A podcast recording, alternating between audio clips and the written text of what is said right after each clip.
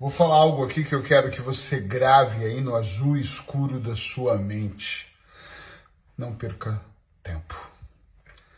Quando alguém que eu tenho mais intimidade, ou algum cliente que eu estou há mais tempo trabalhando, me pergunta é que nesses 25 anos, se você resumisse tudo e desse uma dica poderosa, qual seria? É claro que eu começo a pensar, caramba, tem tantas dicas que eu acho que são extremamente valiosas e que eu aprendi na prática, na minha vida e ajudando os meus clientes, mas eu acho que a mais valiosa de todas é não desperdiçar tempo. Fica comigo durante toda essa dica terapêutica que você vai perceber e talvez, quem sabe, talvez você chegue à mesma conclusão que eu e consiga, numa velocidade um pouco maior, resgatar aquilo que você já perdeu. Para quem não me conhece, eu sou Eric Pereira, sou hipnoterapeuta da Clínica de Hipnose e Nutrição aqui em Portugal, atendo presencial na cidade de Aveiro, no Porto e também online. Sempre que eu posso, eu gravo uma dica terapêutica com a intenção de fazer você ter uma reflexão mais profunda e provocar aqui dentro o seu processo de transformação. Então, fica comigo. Eu acredito muito que o mundo em geral ele está feito para nos distrairmos. A todo tempo nós temos cada vez mais, ainda mais com as redes sociais, uma série de distrações que nos coloca em posição de perder tempo. Às vezes você passa horas na frente maratonando uma série, às vezes você passa horas do tempo uh, vendo a vida dos outros nas redes sociais. Nós perdemos muito tempo. E o tempo é algo uh, que eu acho, sinceramente, que vale mais do que dinheiro. E por que, que eu sempre digo isso? Outro dia até discuti isso com um aluno num seminário, que ele dizia, mas o dinheiro, o dinheiro você não tem, ou você perde, ou você gasta, ou você investe. Você trabalha, vende as horas do seu tempo e recupera. O tempo, tem pessoas na cama de um hospital que dariam qualquer coisa para ter um bocadinho mais de vida, ter um pouco mais de tempo. Então, sim, sinceramente, o tempo é uma moeda rara e cara, alto valor. E talvez você esteja desperdiçando seu tempo com palavras, com pessoas, com brigas, com intrigas, com situações que não vão somar na sua vida. Eric, mas para você tudo é somar? Eu acho que tudo para mim é somar o meu processo, uh, aumentar a minha evolução nesse planeta. Eu adoro pensar que tudo que eu faço é para ser um pouco mais feliz. Tem pessoas que trabalham dia e noite para comprar um carro. O objetivo não é o carro, se você parar para pensar. O objetivo é o que o carro te proporciona, a felicidade que te proporciona. Eu trabalho muito aí, faço uma viagem. Não é questão de eu ir conhecer a Islândia ou Paris. A questão é o que aquela viagem me proporciona. E se você parar para pensar no resultado final, é sempre momentos de felicidade.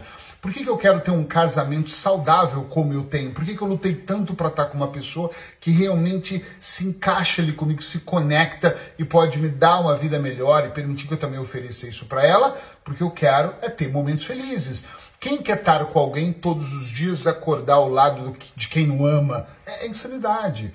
Quem quer trabalhar com aquilo que não gosta, insatisfeito, insatisfeito, emburrado e muitas vezes chegar em casa super chateado e magoado e reclamando do mundo? Ninguém quer.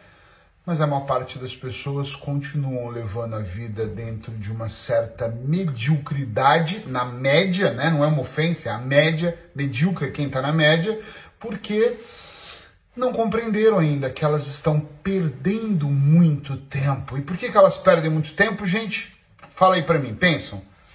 Porque elas não percebem a importância que o tempo tem. Elas reclamam que não conseguem acordar mais cedo para meditar ou fazer um exercício físico. Elas reclamam que não tem tempo para estudar e adquirir uma nova habilidade. Elas não têm tempo para uma relação melhor, um diálogo melhor dentro de casa com o esposo, o marido, com a família, elas não têm tempo para educar de uma forma diferente os seus filhos. Você vai no restaurante hoje, o que mais nós vemos são pessoas com tablets na mão e pessoas que estão se distraindo. E eu ouço dos pais que, ah, se não for assim a gente não tem paz. Ou seja, é melhor ter paz enquanto eles ficam alienados na frente da internet do que sentar e conversar e ensinar um comportamento diferente. E não é algo que acontece na minha vida ou na minha cidade, é algo que tem acontecido a nível mundial. Podem prestar atenção, com certeza você deve conhecer alguém que vive dessa forma, desperdiçando tempo. Sim ou não?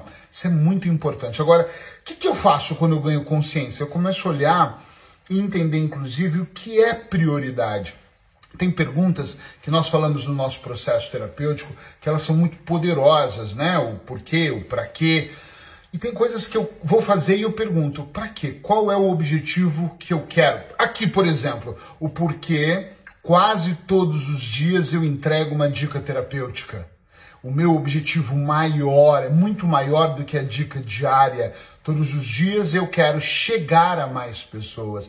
Eu quero influenciar essas pessoas no processo de transformação delas.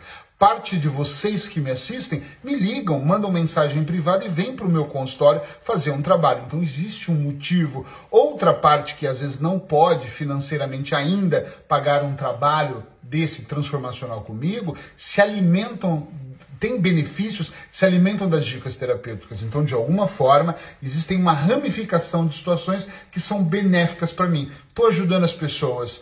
Estou compartilhando um pouco, já que Deus me dá tanto, cara lá de cima é tão bom comigo.